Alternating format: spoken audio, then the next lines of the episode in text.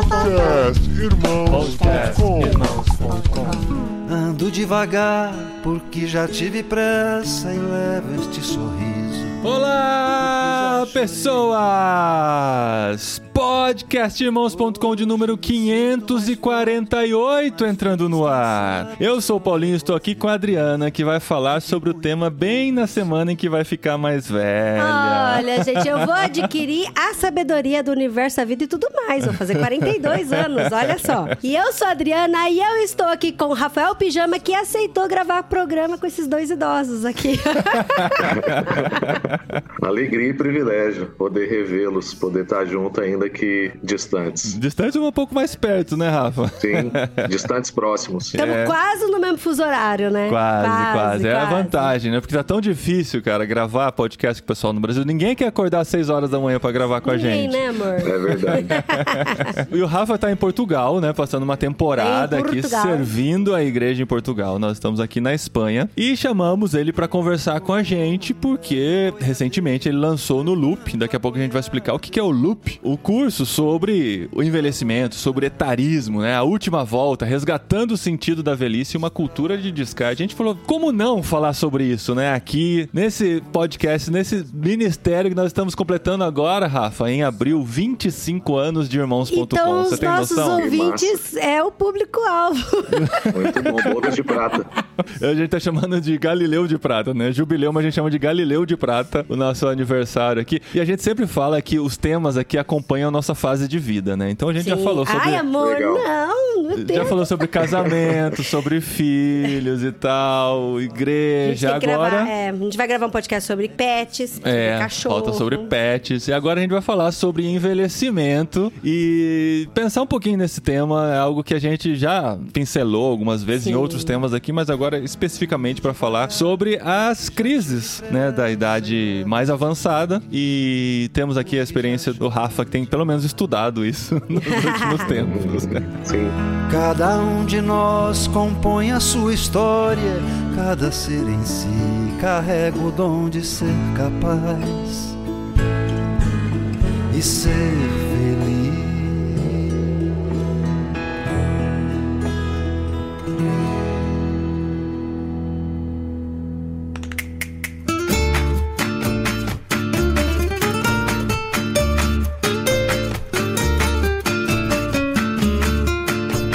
legal, Rafa, a gente poder conversar depois de tanto tempo que a gente não se via. Tava lembrando aqui, a última vez que a gente se encontrou foi em 2018, cara. A gente. Nem tinha cabelo foi, branco, e né, foi engraçado, Rafa. Não sei se você lembra, mas a gente tava lá na casa da Thaís e do Ivan, lá em, em Goiânia, né? E tava começando a nascer no nosso coração a ideia de missões fora do Brasil. Era algo que ainda Sim. não tinha, não tava muito amadurecido. 2018? 2018, sim, Nossa, 2018. acho que era só no seu coração, no meu ainda não, Não, tinha, não, porque já tinha saído a cidadania italiana. Ah, é verdade. Já tinha saído a cidadania É. italiana. Não era nem amadurecendo, tava começando a nascer uma possibilidade. Ô, agora que eu tenho a cidadania italiana, por que não, né? A gente tem, nem é tão Ah, sim. idoso assim, né? E já dá pra fazer algumas aventuras ainda, né? E a gente conversou e você também tinha a ideia de Portugal, né? Nascendo no seu coração. Olha só, os dois tomando cafezinho em Goiânia. Tomando café, conversando. E depois disso já aconteceu Sim. tanta coisa, né? Sim, sim. Naquele ano foi a primeira vez que eu fui à Espanha também. Ah, é. Foi exatamente em 2018. Poxa, que legal, cara. E estamos aqui, além mar, né? Do outro lado do Oceano Exatamente.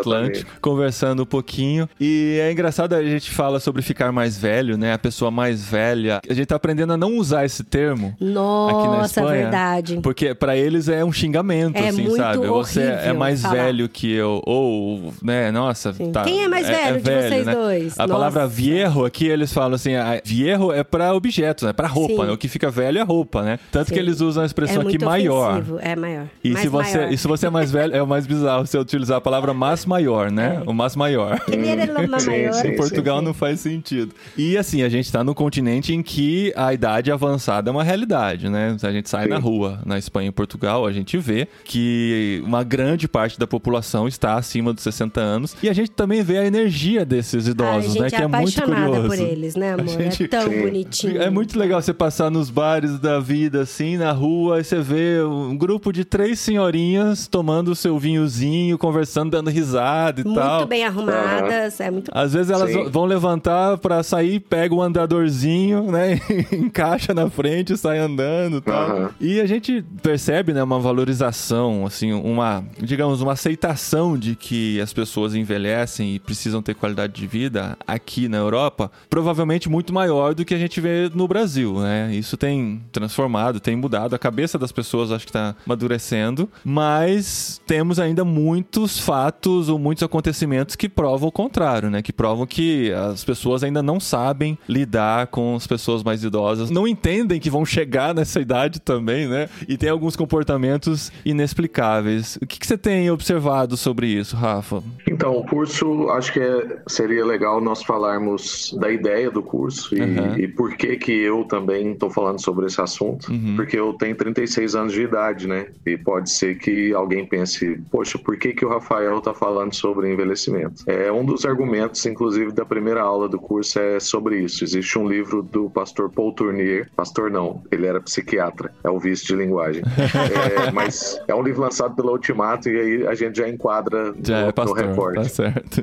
Mas é- era um psiquiatra suíço, escreveu um livro chamado É Preciso Saber Envelhecer. E no livro do Paul Tournier, inclusive, ele defende a ideia de que a partir dos 35 anos é a melhor idade para você pensar sobre o seu envelhecimento. Olha. E é exatamente pelo fato de que nós decidimos pensar sobre o envelhecimento só quando ele chega, é que nós muitas vezes vivemos um mau envelhecimento, vamos dizer assim. Uhum. E isso se torna uma ruptura muito forte na nossa vida. Você pega uma pessoa de extrema capacidade produtiva, de vida ativa, agitada, cheia de compromissos e não faz nenhum processo de desaceleração. Você simplesmente faz uma ruptura. Então, de um dia onde a pessoa tem uma agenda cheia e é importante para a sociedade, ela passa para um outro dia, que é o dia seguinte, onde ela tem uma agenda totalmente esvaziada e ela já não é tão importante para a sociedade assim, porque, como é o subtítulo do curso, nós vivemos uma sociedade de descarte, ou seja, se você não é extremamente produtivo e não traz algum valor para alguma empresa ou para o Estado, então você praticamente não existe. É quase a lógica da rede social, né? Que a, a lógica da rede social é posto, logo existe. Aham. Então, se você não posta, você não existe. E a realidade do envelhecimento vai chegando muito próximo disso, né? Isso também tem muito a ver com a forma como a gente é caracterizado como pessoa. Exatamente. Quando alguém perguntar, quem é você? Ah, eu sou a Adriana, eu sou missionária, sou farmacêutica, tipo, é aquilo que eu faço que define quem eu sou. E quando a pessoa deixa de fazer aquilo, ela meio que perde a sua definição de vida, né? É que a nossa identidade está construída em cima das nossas capacidades e dos nossos afazeres, né? Só que depois nós percebemos que somos muito mais do que isso, mas estamos numa sociedade que não consegue muitas vezes enxergar isso. Então nós precisamos começar a trabalhar antes o entendimento disso, do valor da pessoa, a sua verdadeira identidade e entender a pessoa nas suas diferentes fases. Mas é a mesma pessoa. É inclusive um dos temas de aula é esse, mesma pessoa, fases diferentes. Então não é que ela agora é outra pessoa ou foi descaracterizada, porque essa é uma outra tentação nossa, é tratar a pessoa mais velha ou idosa como um número ou talvez até com infantilização, que é um dos grandes problemas da velhice. Uhum. Enfim, não como a mesma pessoa, só que agora numa, numa fase diferente. E eu chego nesse curso também porque convivo com o pastor Paulo Borges Júnior, que vocês também conhecem, Sim. que já passou dos 60 e começou a falar muito dessa pauta e me apresentou também uma irmã chamada Monize, que é uma juíza responsável pela vara do idoso em Brasília. E a partir daí eu comecei a ter contato com informações que antes eu não tinha, dados muito importantes. Um deles, por exemplo, diz que em 2050 o nosso país, né, o Brasil, vai ter 60% da população idosa. Ou seja, nós vamos sair de um país predominantemente jovem para um país predominantemente Caramba. idoso nos próximos 20, 20 e poucos anos. Uma inversão total da pirâmide, né? É, e cara? seremos nós esses, né? Uau. É, nós estaremos Exatamente. exatamente Daqui nessa- 20? Ah, Daqui 20 e poucos anos seremos todos nós. né? Seremos nós. Eu já Então, mandei um vídeo pro Paulinho que eu mostrei pra ele como que eu, eu quero ser daqui 20 anos. Ah, Dançando Twister, né? É. Eu preciso aprender a dançar pra começo de história. Tem pra 20 poder- anos aí, amor, pra Tem 20 aprender. anos pra fazer aquilo.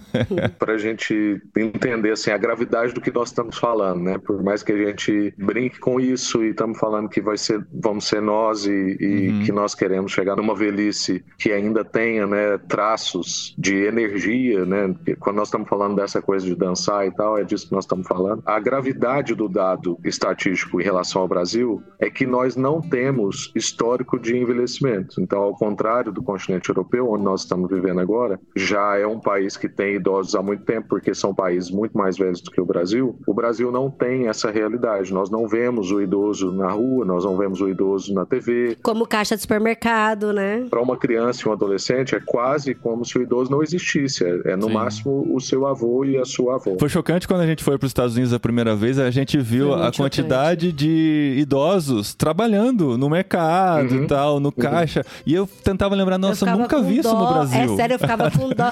Porque a senhorinha pegava aquele monte de moeda assim na mão, aí ela vai com a mãozinha, com a mãozinha trêmula, assim, separando as moedinhas pra gente dar. E eu quase querendo arrancar da mão dela e fazer, sabe? Aí a Adri lugar comentava dela. assim, nossa, que dó colocando os idosos É, pra trabalhar é. nessa idade. Aí a pessoa que já morava nos Estados Unidos há um tempo falou pra mim, não é dó nada, isso é uma valorização do Sim, idoso, né? exatamente. Ele falou, nossa, é verdade, nunca tinha pensado nisso. Ela né? falou, não, dó não, pra eles é super legal, entra na rotina, eles são valorizados e tal. Eu falei, olha, Tem uma carga horária menor e tal, é muito, muito interessante, né? É, esse é um dos nossos grandes desafios no nosso país, mas é como o Paulinho já disse, essa pauta é uma pauta do mundo todo. O mundo está ficando mais velho, principalmente o Ocidente, porque existe uma redução drástica na taxa de natalidade, porque cresce o egoísmo e o individualismo. Vivemos numa cultura que se endeusou, né? então somos todos egocentristas, somos todos materialistas. Filho, para nós, entra na característica de custo e, e não de herança, descendência,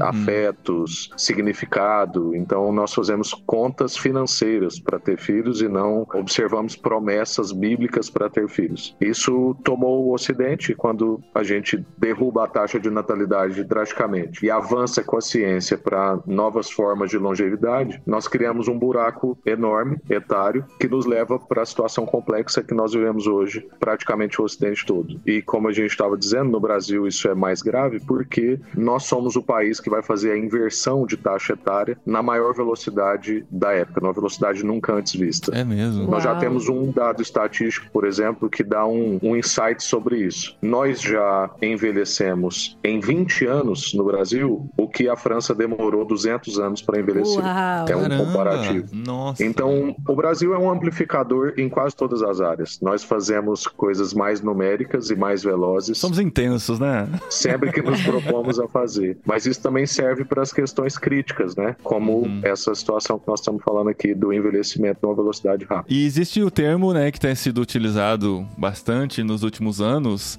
que é o etarismo ou edadismo. Idadismo. Mas idadismo é tão feio, né? É porque o termo original cunhado é um termo que não é na nossa língua, né? Que é o então eidismo. é uma né? adaptação. Mas é porque você pega o nome idade e coloca um sufixo ismo junto, é, muito feio. Exatamente, mas é a ideia do preconceito por idade. Não necessariamente só aos É idosos. você falou, racismo e idadismo. Então, É. sim, tem a ver com preconceito, entendeu? Então, o idadismo pode ser com relação a jovens também, por desacreditar, por não, sabe, não dar Sim. devido respeito e tal. Mas o mais grave, sem dúvida, tem relação aos mais idosos. E nós temos visto, né, tantas notícias recentes de maus tratos a idosos. E o, o curioso e o triste de toda essa situação é que a maioria dos casos de maus tratos a idosos é de membros da própria família, né? São de É, filhos, exatamente. são de genros, noras e de pessoas que não têm a paciência com as pessoas mais idosas. Então essa é uma realidade e como dentro da igreja brasileira nós temos um microcosmo da sociedade, é uma realidade dentro da igreja também. Infelizmente, né, onde nós deveríamos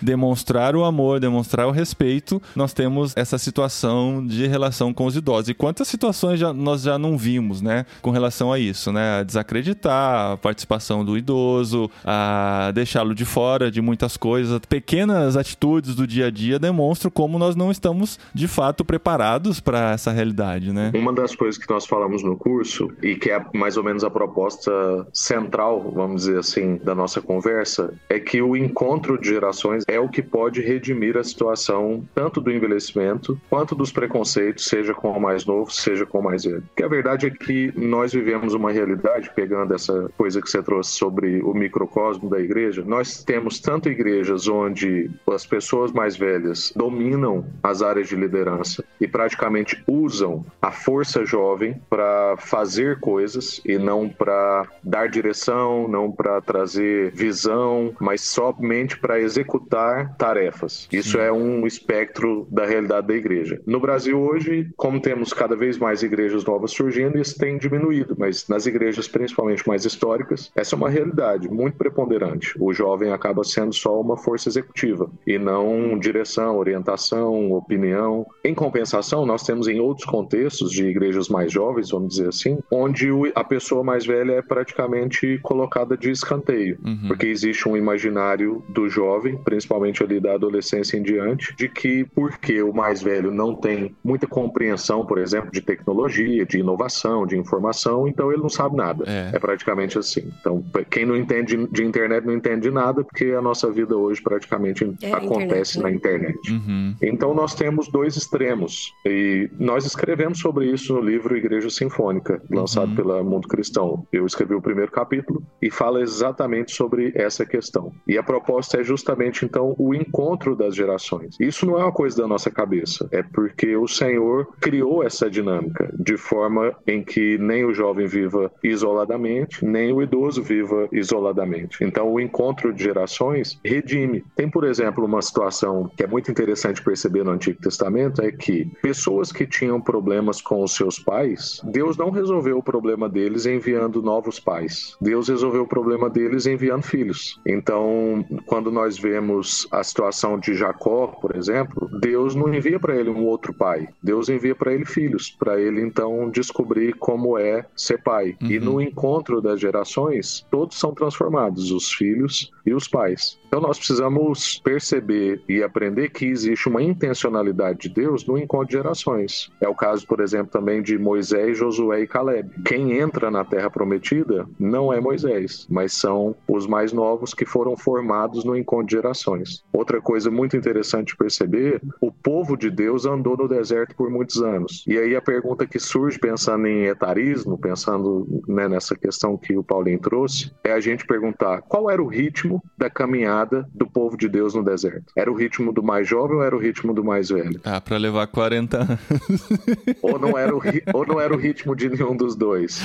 É, é o ritmo do encontro. O grande desafio nosso é exatamente esse: é que no encontro de gerações, a pessoa mais velha vai ser deslocada do seu conforto, porque ela vai ser forçada a andar um pouco mais rápido, que seria o seu ritmo natural. Uhum. Mas a pessoa mais nova também vai ser forçada no seu ritmo, porque ela não vai poder correr como ela gostaria de correr. Porque afinal de contas, tem crianças, tem idosos, e nós precisamos encontrar qual o ritmo de todo o povo de Deus chegar naquele lugar. Uhum. E me parece que hoje a gente lida com essa questão, tanto como sociedade como quanto igreja, como se isso fosse uma coisa só de mais novos e nós estamos com pressa e nós precisamos sair correndo. E a gente praticamente sai arrastando conosco crianças e idosos, que são os extremos. E isso machuca a gente, fere pessoas ou exclui. Então nós temos ambientes que ou tem gente machucada ou tem gente excluída. É claro que também a pessoa excluída está ferida. É isso, eu, eu creio que uma das respostas que a igreja pode oferecer para a questão do etarismo ou o outro nome que isso for ter, conforme o termo for amadurecendo, é que nós precisamos promover mais intencionalmente o encontro de gerações que valoriza a pessoa e não a sua idade somente. E desfrutar da riqueza de cada tempo. E também reconhecer os pecados de cada tempo. O jovem tem os seus pecados, o idoso tem os seus pecados. E nós podemos, no encontro, além do reconhecimento dos pecados, desfrutar das suas virtudes.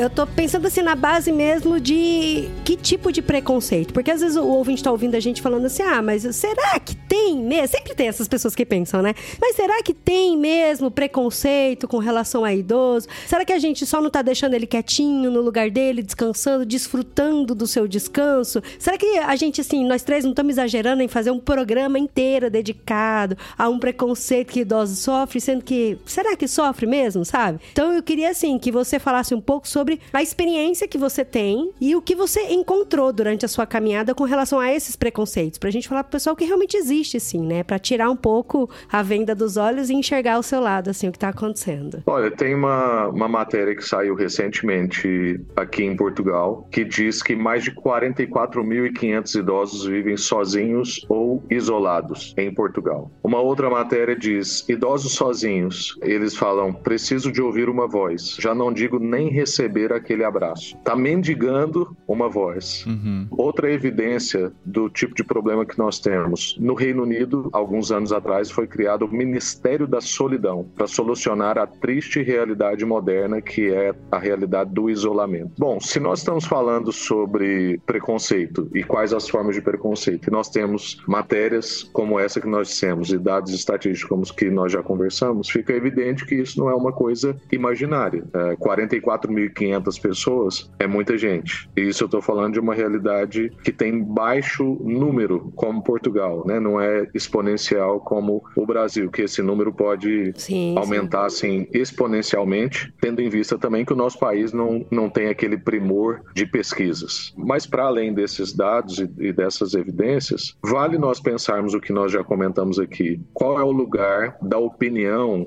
da fala da pessoa idosa quando nós tratamos situações na igreja? Qual é o lugar dele quando nós fazemos um fórum de discussão na igreja? Ele ele está numa cadeira, ele representa uma parte da igreja, porque não é nem representa uma parte etária, é porque ele é uma parte da igreja, assim como na sociedade ele é uma parte da sociedade. E qual é o lugar da sabedoria? Porque aí é outra questão que surge para nós. É que quando nós estamos menosprezando o velho, nós estamos deixando o silencioso, nós estamos também abandonando a sabedoria, que é um traço da nossa geração. Então a nossa geração lida com velocidade, rapidez, logo superficialidade, as nossas relações estão cada vez mais triviais. Existem pesquisas que dizem que a maior parte do nosso tempo é investido em relações oficiais, ou seja, relações de trabalho Uhum. ou relações de consumo, e não relações que vão durar praticamente a nossa vida inteira, como relação de cônjuge, relação de filho, relação de amigo. Então,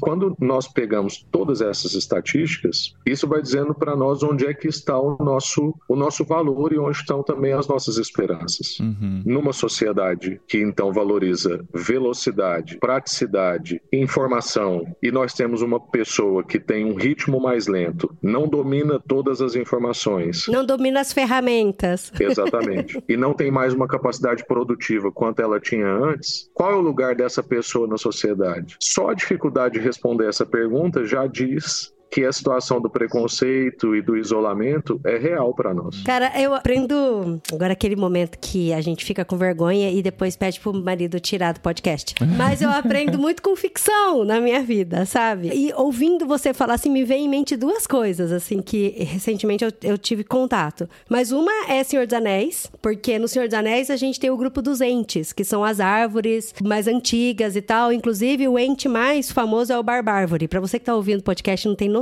do que é isso, o Barbárvore é uma árvore muito antiga, que é muito sábia e ficava numa floresta. E aí o, o pessoal que tava vivendo a aventura do anel encontrou, esbarrou com ele. E ele é tudo isso. Ele é lento, ele é muito sábio, ele demora muito pra formar uma frase, pra tomar alguma atitude, mas cara, quando ele toma uma atitude, o negócio é assim, certeiro, é afinadíssimo. E dois hobbits, os hobbits mais agitados, que tinha mais essa aceleração, que, que mais era assim, característicos do, de jovem, eles até colocaram assim em dúvida se valeria a pena parar pra ouvir o Ent ou não, sabe? Mas eles, eles resolveram parar pra ouvir, até porque eles estavam correndo risco de vida, e eles dois falaram, cara, como foi, como foi bom a gente ter ouvido o Ent, sabe? Como valeu a pena a gente ter se desacelerado pra seguir o conselho do mais velho. E uma outra série também que eu vi, que assim, é, é é um pouco delicada de indicar, mas pra mim mexeu muito comigo, é a Grace Frank. É uma uma série do Netflix que fala sobre duas mulheres, que a uma é a Jenny Fonda, a outra é a Lily Tomlin. Elas têm por volta de 80 anos e assim, uma é dona de uma empresa de cosmético e as filhas tiram ela, porque ela já tá mais velha, e assumem a empresa de cosmético e assim, não ouve mais a mãe. A mãe não faz parte do conselho, não faz parte de mais nada. E as duas de 80 anos, elas criam um produto baseado nas necessidades que elas tinham. E todo mundo desacreditava o produto que elas criavam, porque assim, elas são mais velhas, elas têm suas ideias, do... não sabe lidar com marketing. É muito engraçado as duas de 80 anos tentando fazer marketing, tentando ganhar espaço no mercado de trabalho, onde é tudo muito tecnológico e elas fazendo maquetezinha e tal. Mas, por exemplo, o produto que elas criaram chama Rise Up, é um vaso sanitário que te levanta, porque a hora que você senta no vaso sanitário para utilizar, o idoso tem dificuldade de levantar. E aí, você só se apertar um botãozinho, é uma maquininha que te levanta para você sair do vaso sanitário. É um negócio muito genial. E aí, quando eu tava vendo a série, quase toda vez que terminava assim. E, e tem muita coisa, a série é muito louca. É comédia, é uma é história comédia. de comédia. É, tem 20 minutinhos cada um, mas é uma loucura. Mas fala muito sobre a valorização do idoso, porque são. A maior quatro... parte do elenco, né, amor? É, não, são é. quatro atores renomados, assim, do cinema. Tem o que, Martin assim, Sheen, né? que você pensaria que não tem muito mais a oferecer, né? Já estão muito idosos. E fazem uma série completa como essa, com essas histórias levantando essas questões. E aí, toda vez que terminava a série, eu falava: caramba, que da hora, como eles são vivos, né? Com essa idade, com 80 anos. E muitas vezes eu me peguei assim, fazendo um etarismo mesmo na minha mente, sabe? De que no fundo a gente é um pouco assim mesmo, por isso que a gente tem até um pouco de medo de envelhecer, né? E aí toda vez que eu via a série, eu falava: cara, que legal saber que a gente pode fazer tudo isso com 80 anos. Eu sei que é ficção, eu sei que é série, mas assim, mostrava um monte de coisa. Elas sentiam dor no corpo, tomavam um monte de remédio, tudo Mas aquilo. por trás disso Normal. ainda tem as atrizes que são Sim. idosas entregando um trabalho tão incrível Tão como foi essa série. sensacional. né? Sim, não É. eram jovens maquiados de idosos. Eram idosos trabalhando, fazendo É. a série. E a Jodie Fonda, principalmente assim, ela tem mais de 80 anos e ela tem uma energia absurda na série, assim, sabe? É. Ela quer fazer um monte de coisa. E ao mesmo tempo, ela tem um espaço de tempo dela de descanso. E ela né? enxerga seus limites, né? E- exato, É. ela enxerga os seus limites. Porque não é aquela coisa ilusória, assim, ah, vai fazer como o jovem faz. É, não, ela é. tem os seus limites, mas quer fazer. Não, coisa elas fizeram uma viagem de carro pro México, ela falou, eu vou, mas tem que parar toda hora. Porque sabe que eu tenho que fazer xixi toda hora. E vão, sabe? E é muito legal. E é importante isso que você falou, Rafa, de que a pessoa que envelhece é a mesma pessoa, né? Não é de uma hora pra outra que ela se torna outra pessoa. Não é de uma hora pra outra que ela passa a gostar de dominó, bocha e de ficar na praça, né? Não, não são todos os idosos que vão fazer isso. E às vezes a gente pensa como igreja, o que, que a gente pode fazer pra oferecer pros idosos não ficarem sozinhos e tal, com a maior boa vontade e tal, mas acabam fazendo coisas generalizadas, né? Todos os idosos vão gostar de fazer isso, vamos chamar eles aqui para uma noite de dança, né? Pra fazer uma dança de salão ou pra fazer artesanato com as senhoras e tal, Pra jogar né? buraco. É, eles vão manter a sua individualidade, vão ter suas vontades próprias e tal, então é importante pensar individualmente A gente monta um pessoas. clube de RPG, amor, ó, de Star Wars, Senhor dos Anéis. É exatamente por isso que eu defendo a teoria e a ideia do curso, inclusive, de que o encontro de gerações é a melhor coisa que nós podemos fazer. Porque no encontro de gerações, nós podemos, inclusive, descobrir o que, que pode ser feito de maneira exclusiva, vamos dizer assim, para a pessoa idosa. E até se ela quer isso, porque pode ser que ela não quer isso, pode ser que ela realmente quer se envolver com as gerações anteriores. Então, não é um curso sobre idade e ponto. É um curso sobre idade à luz do evangelho e como que o evangelho responde a essas questões. Então, por isso que é importante resgatar o valor da pessoa e entender como que a Bíblia trabalha a questão do envelhecimento. Então, quando nós olhamos tanto para o sábio em Provérbios, mas também olhamos para alguns dos salmos, nós vamos ver que o empenho do salmista quando ele está mais velho é justamente que ele consiga passar para as gerações mais novas a companhia que Deus tem sido para ele até aquele momento da sua fase da vida. Ele pede, tem salmos que ele pede, ele fala assim: Senhor, me ajude a proclamar para as próximas gerações da sua fidelidade,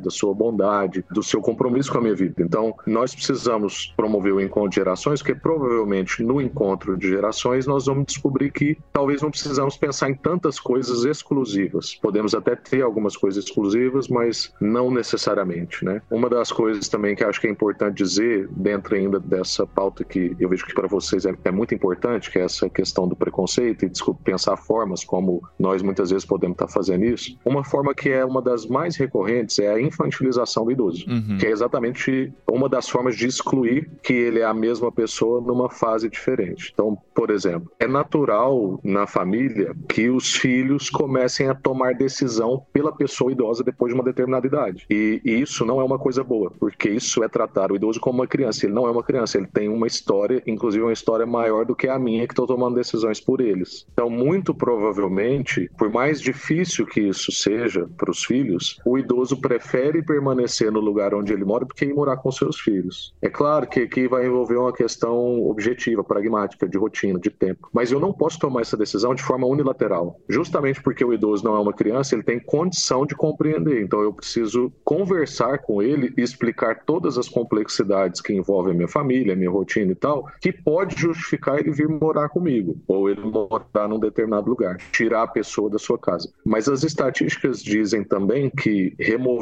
a pessoa idosa da casa em que ele sempre viveu é uma queda emocional para ele muito grande. Muitos idosos entram em depressão, perdem muito da vontade de viver. Então, a gente precisa colocar na balança que tipo de perca nós queremos ter. Porque pode ser, é claro que nós vamos ter um tipo de perca para ter outro tipo de ganho. Mas, quando a decisão é unilateral e eu trato a pessoa idosa como uma criança, tomando todas as decisões por ela, ou, por exemplo, usando termos do diminutivo, né? É, a comidinha, a roupinha, Uau. arrumar a caminha, isso é muito normal, gente. Nós achamos que nós estamos sendo carinhosos com a pessoa idosa quando a gente uhum. faz isso. Mas ele não recebe dessa forma. Uhum. Ele é uma pessoa pessoa adulta, mais adulta do que eu, porque ele tá 40, 50 anos na minha frente de maturidade. E quando eu vou falar com ele de comidinha, de roupinha, de caminha, ou por exemplo, quando o idoso está acompanhado ou de um cuidador ou de um parente e tal, e a gente só conversa com a pessoa que está com o idoso como se ele não tivesse presente. É uhum. É outra forma de infantilização e também de diminuição do valor da pessoa. Ou, por exemplo, não inserir a pessoa idosa em programas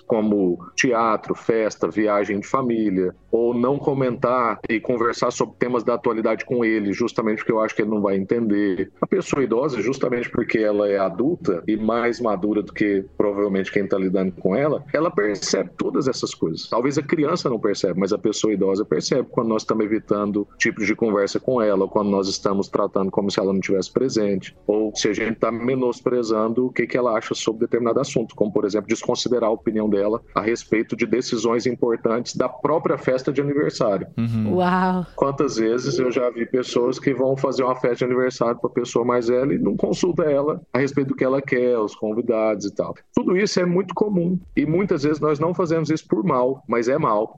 Uhum. então nós precisamos tomar consciência e por isso a importância dessa conversa para que nós então possamos lidar com isso de uma maneira mais digna, né? Uhum. E, e poder avançar nessa agenda a partir da igreja, mas em direção à sociedade. Sabe uma coisa que me preocupa? É também o outro lado do idoso se achar que ele também não pode, sabe? Exatamente. Porque eu já conversei com alguns idosos e eles entendem de que eles já chegaram.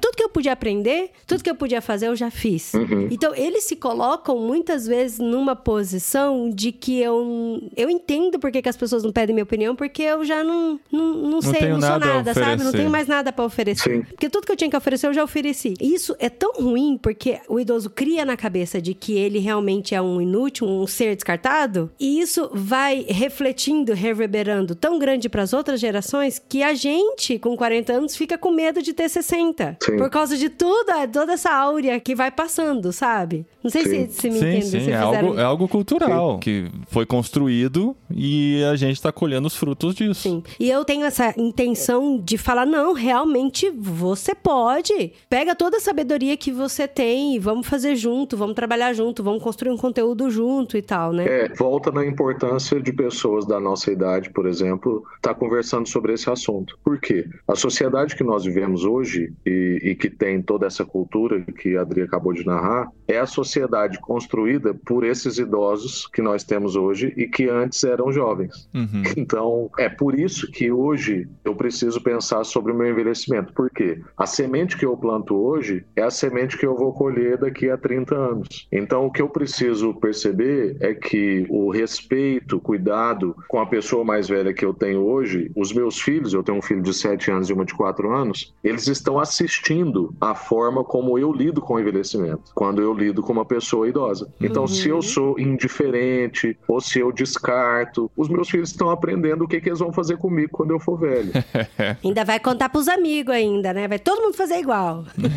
eu lembro, em 2018, inclusive, Paulinho, eu estava aí na Espanha e vi uma matéria de TV dizendo que uma pessoa idosa tinha sido encontrada no seu apartamento depois de seis meses que ela já tinha falecido. É. é e eu tinha ficado, eu fiquei muito chocado. Acho que foi visível no meu rosto. E aí a pessoa que era daí falou assim: olha, Rafael, infelizmente isso aqui não é uma exceção. Não. Isso acontece. A gente já viu outros casos outros disso. casos, assim. É, nós entramos um pouco nessa conversa. E, e, o que, que é interessante desse dado? É que isso acontece nas classes sociais superiores. Uhum. Ou seja, nós podemos subentender que aquele idoso foi um pai que ensinou para os seus filhos que o valor está na sua capacidade, na sua competência, no que você produz e no quanto você ganha. E aí o filho aprendeu direitinho. Uhum. E provavelmente o que, que o filho estava fazendo nesses seis meses? Ganhando dinheiro, sendo mais competente que ele podia, exercendo no máximo as suas capacidades, porque ele não aprendeu que dá valor à pessoa, trabalhar afetos, o que nós consideramos hoje como perder tempo conversando com alguém. Ele entendia que era perder tempo mesmo. Então ele ficou seis meses sem ir na casa do pai dele. Ele ficou seis meses talvez sem ligar, ou talvez ele ligou uma vez, achou que o pai dele estava fora e depois esqueceu de ligar de novo. Enfim, o fato é, daqui a alguns anos vamos colher o que nós estamos agora a ensinar. E uma coisa que é muito importante de nós lembrarmos é que com o avançar das capacidades de nos manter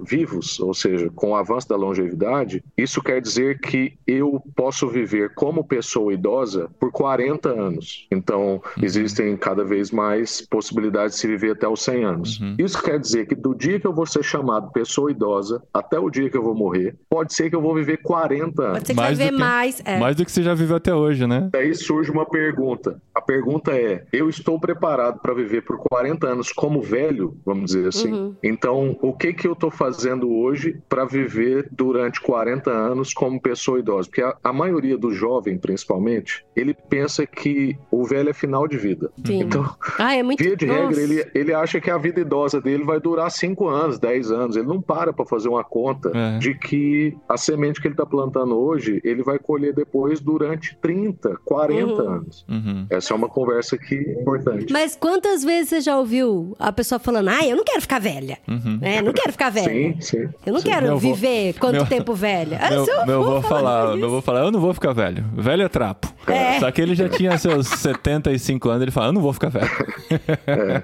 Velho Então, é é trapo, que- velho não serve pra nada, ele ficava falando, é, É verdade. que é parte do nosso desafio lá que nós dissemos antes, né, sobre o preconceito e faz parte da cultura, é que nós vivemos uma cultura de jovialidade. Uhum. Então, a nossa cultura é contra mesmo, assim, o processo de envelhecimento, não vê valor nisso. Por isso que as pessoas estão cada vez mais esticando suas caras, colocando mais bocas e fazendo cirurgias para diminuir as suas barrigas. Usando filtros. usando filtros, Filtros, deixando de né? ter filhos, porque isso tudo envelhece. Então, por exemplo, é injusto o que a nossa sociedade faz hoje com uma mãe que teve um, dois, três ou cinco filhos, exigir que ela com 40 anos tenha a barriga da atriz Sim. tal. E aquilo que são as marcas no corpo da minha esposa, por exemplo, que teve dois filhos, qual é a beleza daquelas marcas? A beleza é que aquelas marcas têm história. E as histórias vivem aqui em casa conosco. Uhum. E são histórias lindas, o Vitor e a Aurora, né? Só que nós preferimos ver a beleza só na estética em si e não nas partes mais subjetivas, que é o que nós estamos falando aqui. E aí entra o que a Adri trouxe sobre a valorização da própria pessoa idosa. Uhum. Quanto mais velhos nós ficamos, a tendência é que nós ganhamos maturidade espiritual, porque já vivemos mais coisa com o Senhor, já não somos mais tão eufóricos ou desesperados. Já vimos a mão do Senhor em tantas situações que não imaginávamos e agora isso nos torna mais calmos e isso pode abençoar uma próxima geração que é muito ansiosa. Uhum. Outra colheita do envelhecimento, por exemplo, é o domínio próprio, porque como a gente, quando vai ficando mais velho, tende a já ter visto de tudo, nós também aprendemos a dosar a nossa reação diante de circunstâncias. Isso também pode abençoar uma próxima geração. Uhum. Outra coisa é a sobriedade, que está muito ligado ao domínio próprio, porque eu tenho menos espanto uhum. diante da maldade e, ao mesmo tempo, eu começo a ter mais espanto diante da bondade. Uhum. Porque se eu sei que vivo numa realidade de queda, o que tem que me espantar, na verdade, é um ato de bondade, né? E não um ato de maldade. Mas quando a gente é mais novo, a gente não pensa nessas coisas. Uhum. Nós podemos avançar em sabedoria, nós podemos conquistar harmonia conjugal com o envelhecimento, a gente pode crescer em fé, justamente porque já viveu muitas coisas com o Senhor. E nós podemos agora desenvolver novas amizades com muito mais qualidade. O Paul Tournier também vai dizer isso. Ele já escreve o seu livro O Idoso, né? E ele vai dizer assim que ele via na própria vida que muitas das amizades mais importantes ou relevantes que ele tinha na vida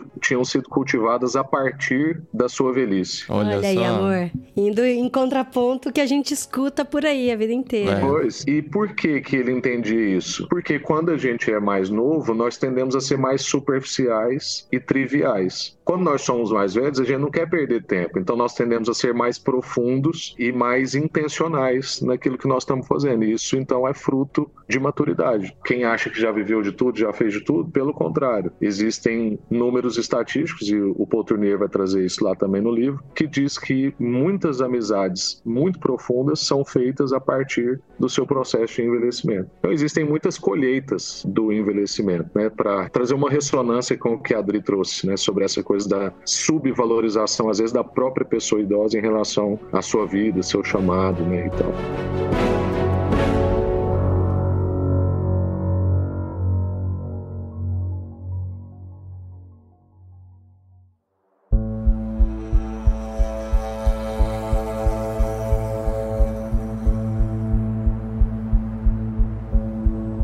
Rafa, tô vendo aqui que o curso seu, na última volta, tem 16 aulas, né? Um curso bem Sim. completo. E você acabou de falar aqui da riqueza da maturidade. Exatamente. Tem a aula 13 aqui que eu acho que eu gostaria de que a gente já caminhasse pro fim do nosso papo, mas a gente falasse sobre as responsabilidades da velhice, né? Porque às vezes uhum. a gente desconsidera, né, que os idosos têm uma responsabilidade na sociedade também. Não estão só para serem cuidados, mas podem ainda sim, fazer muita sim. coisa e contribuir muito, né, para sociedade, para a igreja, para nossa Sim, realidade. Eu tô, eu tô rindo aqui porque não sei se o Rafa já ouviu falar do termo me processe. me processe. É, porque a gente na... fala, ah, esse aí já tá na idade do me processe. Que é. assim, ele fala de tudo que tá na cabeça e uhum. assim, e me processe, porque até quando saiu o resultado do processo eu já morri mesmo, sabe? porque tem muito idoso que fala, ah, eu falo mesmo, eu sou assim, se alguém achar ruim, é assim mesmo.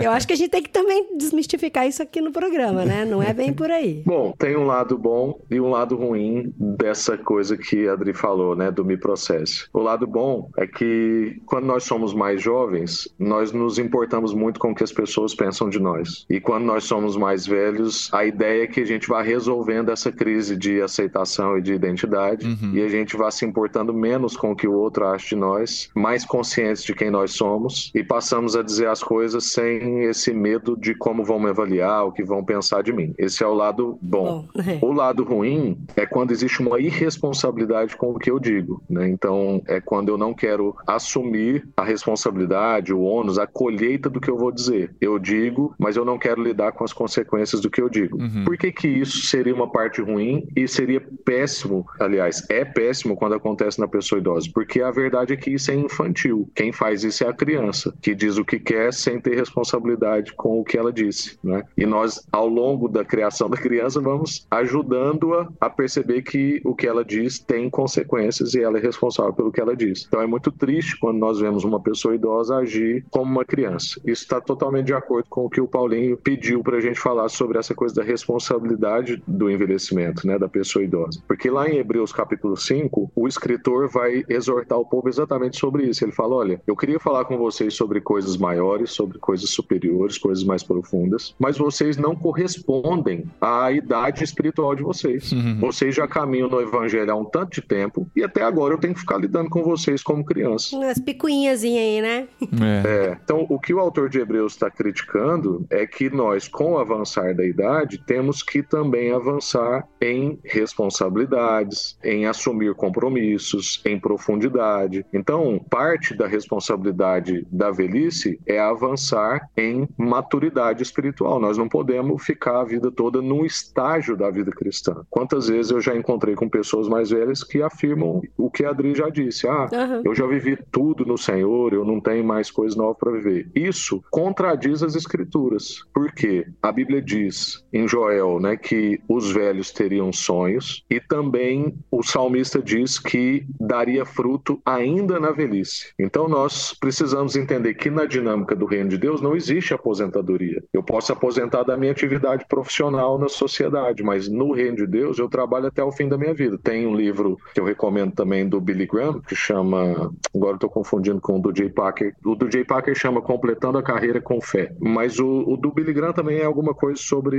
completar a carreira. E ele vai dizer que conforme ele ia envelhecendo, ele ia mudando as formas como ele servia no reino, mas ele continuava servindo. E uma das últimas coisas que a degradação física, né, a degradação humana pode tirar de nós é a nossa capacidade de orar. Então, depois que acabar tudo das nossas capacidades físicas, a gente ainda pode interceder por missões, interceder pelos netos, interceder pelos filhos, orar pela igreja, ser procurado por uma, uma situação que exige sabedoria. Um pastor, por exemplo, mais novo, como é o meu caso, posso procurar um senhor de 75 anos que já lidou com a igreja por 40 anos e falar assim: olha, eu estou vendo a situação, o senhor já viveu essa situação, como é que o senhor lidou, escorreu bem? Então, existe responsabilidade. O mais velho ele tem responsabilidade com a sua igreja local, ele tem responsabilidade de dar fruto até a sua velhice para ele ser coerente né, com o texto bíblico. E então ele precisa mesmo se envolver com isso. Né? Ele precisa entender que, apesar da deterioração do corpo, ele ainda tem outras condições de atuar responsavelmente no reino de Deus. E, gente, vamos respeitar os limites do corpo, né? Por exemplo, a pessoa mais velha, ó, oh, a gente vai fazer uma reforma aqui na igreja. Vem você mais velho, porque você tem sabedoria. Você pode opinar, não vai subir na escada para não cair, ir um lugar alto, tem que respeitar, porque às vezes, não, eu tô falando sério. É. Porque às vezes tem gente que é idoso e quer se provar e não, eu posso uhum. fazer isso, eu vou fazer, é. eu vou é. subir no mais alto, eu vou subir no telhado, porque eu sempre dei conta e eu sou dessas também, sabe? Eu tô falando para mim mesmo assim, sabe? De, uhum. Adriana, você não precisa uhum. subir na árvore mais, né? Pra provar pros seus filhos que você consegue.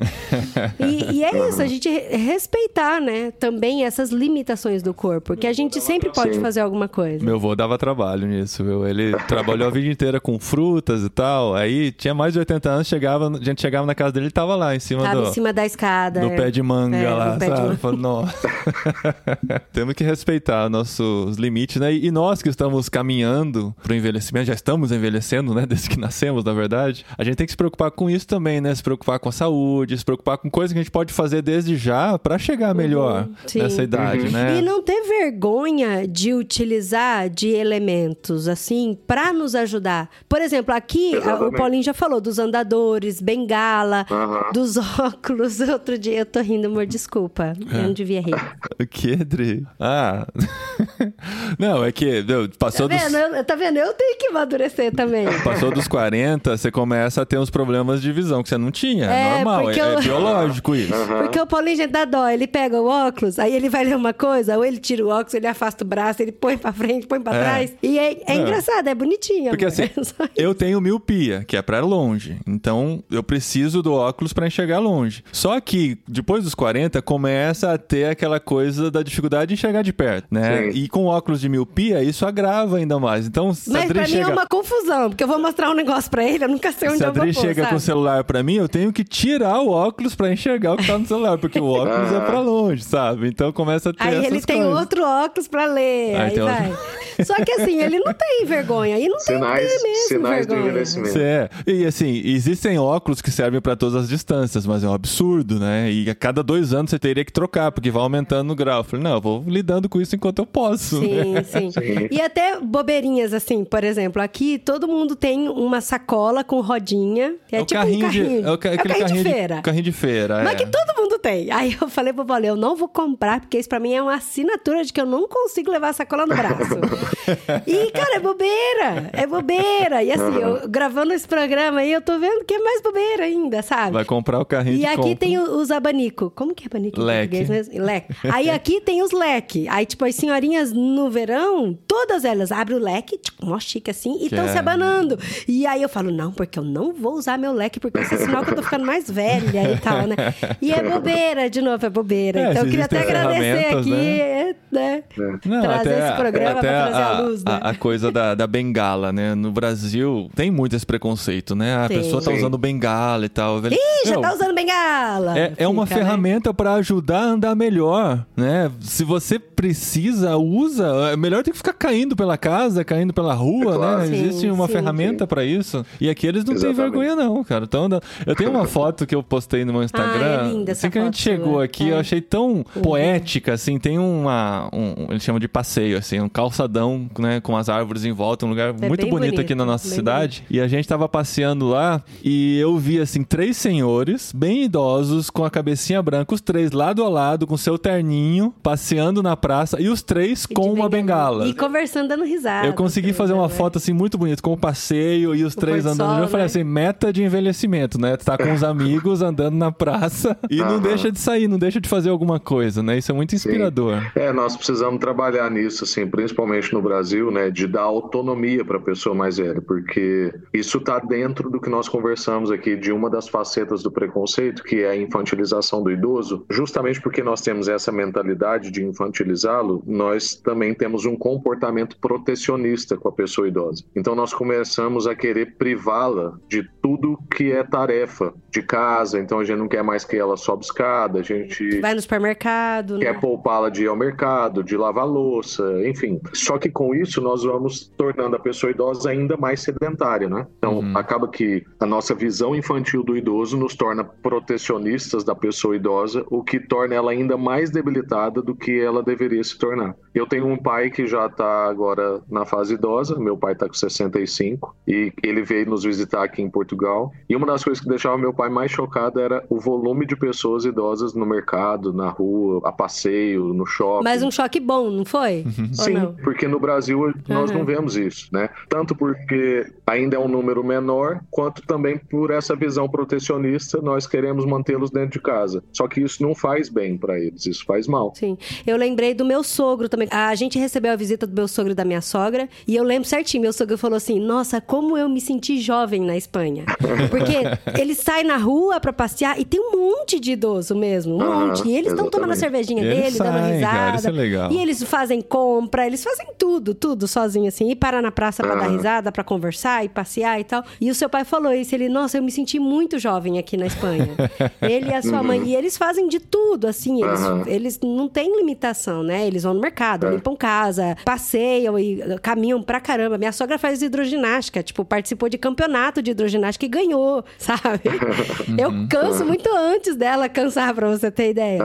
E aí aqui na Espanha, eles se acharam bem mais jovens É, muito, que... é uma experiência muito interessante. louco. o pessoal fala muito né, da Europa, que está envelhecendo tal, tem muitos idosos, mas Sim. são idosos com uma boa qualidade de vida muitas vezes, né? Claro que tem as Sim. situações dos idosos abandonados, né? Tem Sim, muito idoso solitário e tal, mas é inspirador ver como muitos deles estão bem ativos, né? Isso é algo que a gente vai ter que buscar no Brasil também, porque é a realidade muito próxima, né? Sim, esse é o desafio, é que nós não temos uma cultura de envelhecimento, não sabemos lidar com isso porque ainda não é uma realidade presente e vamos fazer isso numa velocidade muito rápida, né? Então Tem que aqui correr atrás do prejuízo, né? por serem países mais velhos de idade, né? O país é mais velho, então convive-se com pessoas idosas há muito mais tempo. Uhum. Existe inclusive inclusive, muita diferença na interpretação da pessoa idosa no continente europeu, porque como eles são mais volumosos, tem que observá-los dentro dos seus quadros socioeconômicos, culturais, né? Sim. Então, Sim. realmente existe muita diferença. Eu fiquei indignada.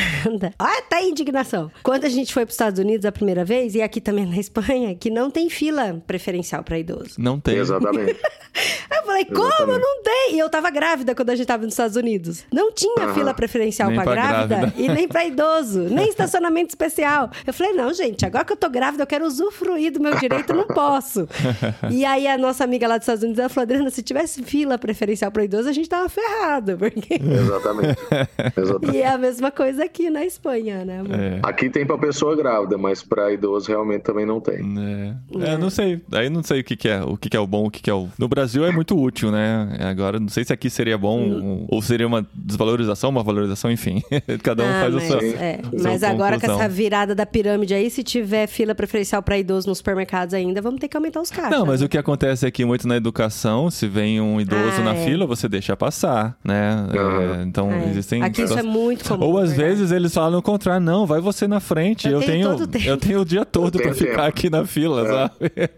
então vai depender, né, de cada um deles. bonitinho. Eu queria aproveitar esses últimos minutos aqui pra você falar sobre o Loop, né, que é a Aham. ferramenta do Invisible College. O, o Pedro Dutti e o Kaique já estiveram aqui com a gente em 2021, que a gente gravou É verdade. é, sobre a nova, uma maneira diferente de pensar teologia e a gente apresentou o Legal. Visible College e agora tem a novidade do Loop. Loop é L-O-O-P. Ah, né? Exatamente. Que é uma assinatura de cursos do Invisible College. Que Você assina, paga uma anuidade e tem todo esse conteúdo aí. Cara, legal, porque a igreja tem que se preparar e. Nossa, que legal. Agora Por que eu tô. Não, que eu tô gravando podcast, tô descobrindo tudo agora também. É. Porque o Paulinho tava falando com o Rafa. Não, porque a gente falou assim durante todo o programa de que a gente tem que se preparar pra essa virada da pirâmide. E a igreja, Uhum. sobretudo, tem que se preparar mais ainda pra dar esse apoio, né? E aí ter, saber que tem o conteúdo aí do curso. Fala aí, é Tem online, tem que estar no dia, na hora, na sala de aula, como que funciona? Foi muito bacana, inclusive, que eu participei de um fórum, acho que foi anteontem, e foi assim, tipo o encerramento do tempo do curso, né? Ele já tinha sido lançado há algum tempo, deu tempo das pessoas fazerem o curso e o fórum era justamente para as pessoas trazerem feedback, perguntas e, e nós interagimos um pouco. E duas pessoas que estavam ali no fórum falaram assim, Rafael, na minha opinião, esse curso tinha que passar na EBD, né? na Escola Bíblica Dominical. Ah, que legal. Olha aí. Foi muito bom, assim, eu achei, fiquei honrado. Ah, é o né? mesmo insight que eu tive, ó.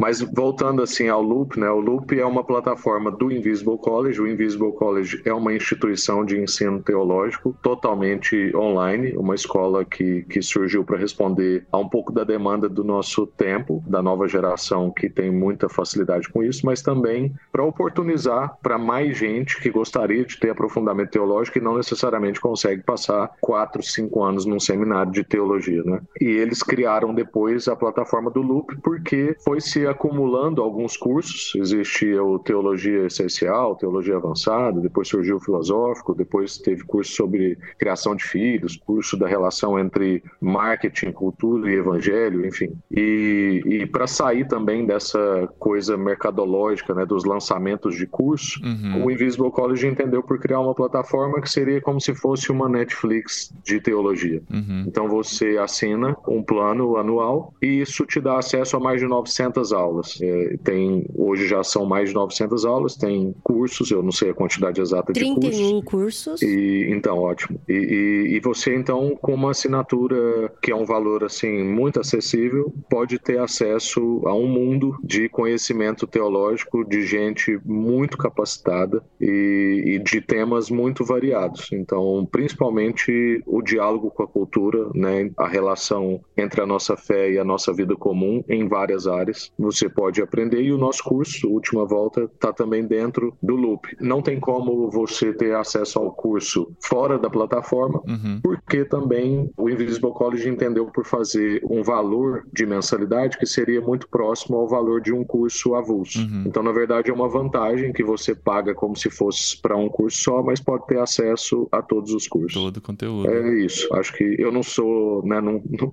não sou ali da organização, Você não é o vendedor do curso, né? sou entusiasta da plataforma, sou muito amigo do Pedro e do Kaique e Aham. faço questão também de, de dizer o quanto eu gosto. E é super fácil de navegar, o pessoal aí da Sim. terceira idade que a gente, né, tá falando. É muito fácil. É muito fácil de navegar, é muito E dá fácil. ter é, acesso bem a todo esse conteúdo aí. E assim, gente, os conteúdos que vocês falam são todos conteúdos que a gente quer ter aqui no podcast. Então, vira e mexe, eu vou trazer um de vocês aqui pra conversar, porque são assuntos que estão na nossa realidade, que a gente tem que pensar mesmo. Uhum. A gente gosta de pensar, a gente gosta de ser desafiado nessas áreas de pensamento aí. Então, a gente convida todos a conhecerem o Loop no Invisible College. O link está no post desse programa, assim como o link para todos os livros que o Rafa indicou aqui pra gente, né? Tem muito livro legal. Aí vocês vão lá pra Amazon e compra com o nosso link, a gente ganha uma comissãozinha aí. Tem muita coisa de graça lá no Loop também, lá no Invisible College, viu, Tem, gente? tem os cursos gratuitos lá, né, Pra conhecer e tal. Vale Exatamente. muito a pena. Pra sentir. Não, eu tô falando porque eu sou dessas, né? Tem como você fazer teste com as aulas de graça lá, né? Aham. Então, E toda segunda-feira eles lançam uma aula gratuita. Ah, que legal. Tá bom, então da invisiblecollege.com.br, se não sabe